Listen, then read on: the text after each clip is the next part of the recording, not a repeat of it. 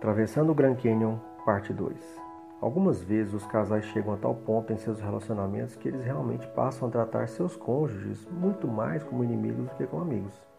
Nada próximo a um tratamento digno de marido e esposa. A seguir, Craig Hill traz trechos de uma carta que escreveu a um homem casado que estava numa situação semelhante. Essa carta contém três princípios chaves que são úteis caso pretenda reconquistar seu inimigo, cônjuge e se tornar seu amigo novamente. Segue a carta. Querido Fred, primeiramente eu gostaria de descrever três princípios-chave que reconheço serem verdadeiros em qualquer batalha espiritual que envolva outras pessoas. Creio que estes três princípios precisam ser aplicados em seu relacionamento com Luz. 1. Um, responda com o espírito oposto. Se quiser ganhar um conflito espiritual, você deve sempre atender às pessoas e reagir com espírito e atitude opostos ao espírito vindo contra você. Se a intenção é piorar a batalha, simplesmente responda no mesmo espírito que lhe é enviado, retribuindo maldição com maldição, acusação com acusação, rejeição com rejeição, orgulho com orgulho, abandono com abandono, condenação com condenação, deslealdade com deslealdade, ganância com ganância, etc. Mas, se você deseja derrotar o verdadeiro inimigo, de Efésios 6,12, e vencer a batalha espiritual, deve responder à maldição com bênção, acusação com confissão, rejeição com aceitação, orgulho com humildade, abandono com apoio, condenação com aprovação, deslealdade com lealdade ganância com generosidade, etc. Portanto, com Lúcio você pode reagir usando o mesmo espírito vindo contra você ou reagir com o espírito contrário. 2. Responda em fé, ao chamar as coisas que ainda não são como se elas já fossem. Romanos 4,17 diz o seguinte sobre Deus: aspas, como está escrito, por Pai de muitas nações te constituí perante aquele no qual creu, o Deus que vivifica os mortos e chama à existência as coisas que não existem. Fecha aspas. Esse é um princípio clássico de fé que aprendi muitos anos atrás e que tem a ver com o que acredito ser um método de Deus para trazer mudanças. Deus fala e se comporta diante das pessoas e das circunstâncias que ainda não estão manifestas na terra de acordo com a vontade dele como se tais coisas já fossem realidade manifestada. Quando ele disse a Abraão: Eu o constituí por pai de numerosas nações. Sara ainda era estéril. Jesus disse para a mulher possessa por espírito de enfermidade há muitos anos: Mulher, você está livre da sua enfermidade. Enquanto ela ainda estava presa àquele cativeiro. Lucas 13, 10 a 13. Existem muitos outros exemplos. A menina não está morta, está apenas dormindo. Lucas 8,52, Marcos 3, de 1 a 5, e etc. A forma que o homem entende para produzir mudanças, por outro lado, é baseada em chamar as coisas de acordo com o que elas são, e então usar a lógica, a razão, o ensino e programas para convencer as pessoas a mudar. O que, é claro, raramente acontece. Paulo usa esse princípio de fé em Romanos 12, 19 a 21, onde diz: Não vos vingueis a vós mesmos, amados, mas dai lugar à ira. Ira de Deus, subentendido. Porque está escrito: A mim me pertence a vingança.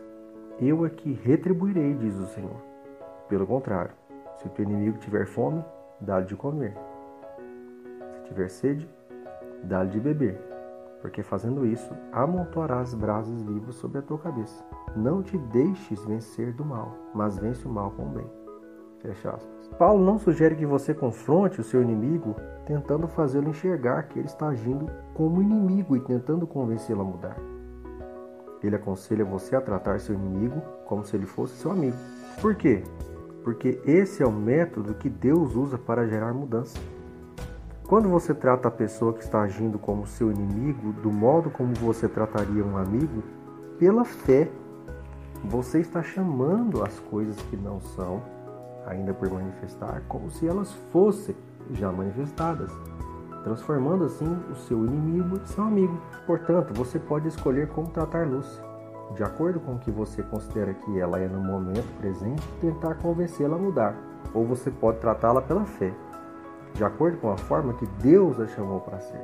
Se ela está agindo como sua inimiga, mas vem a ter fome e sede, você pode agir de acordo com as Escrituras e dar de comer e de beber a ela.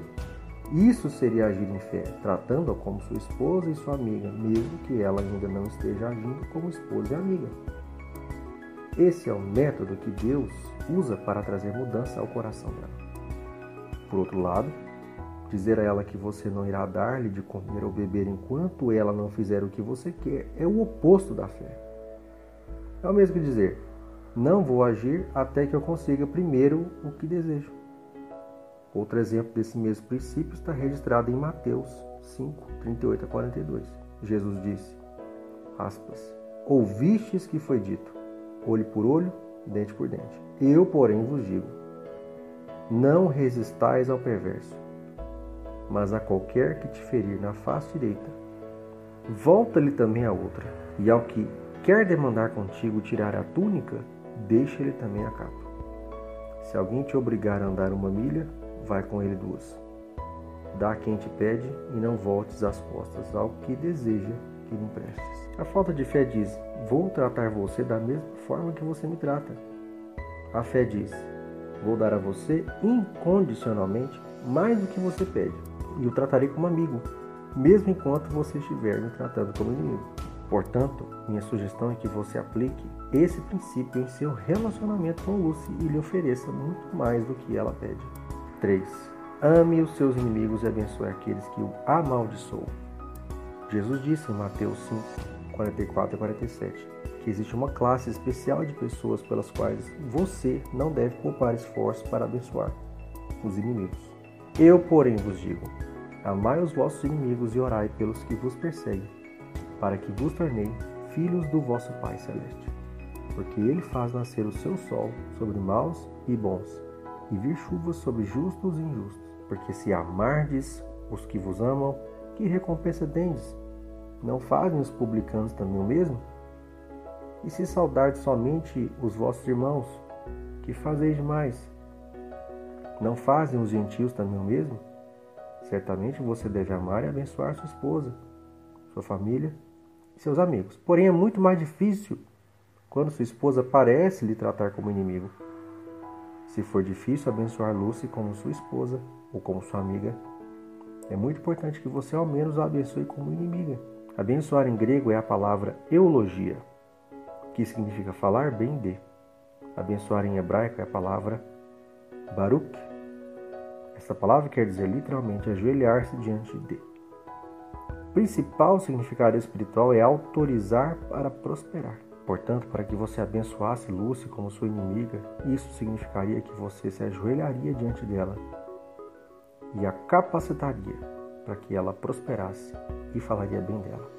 Os três princípios descritos nesta carta a Fred são princípios universais que podem ser utilizados para restaurar qualquer relacionamento, mas em especial o relacionamento conjugal destruído ou danificado.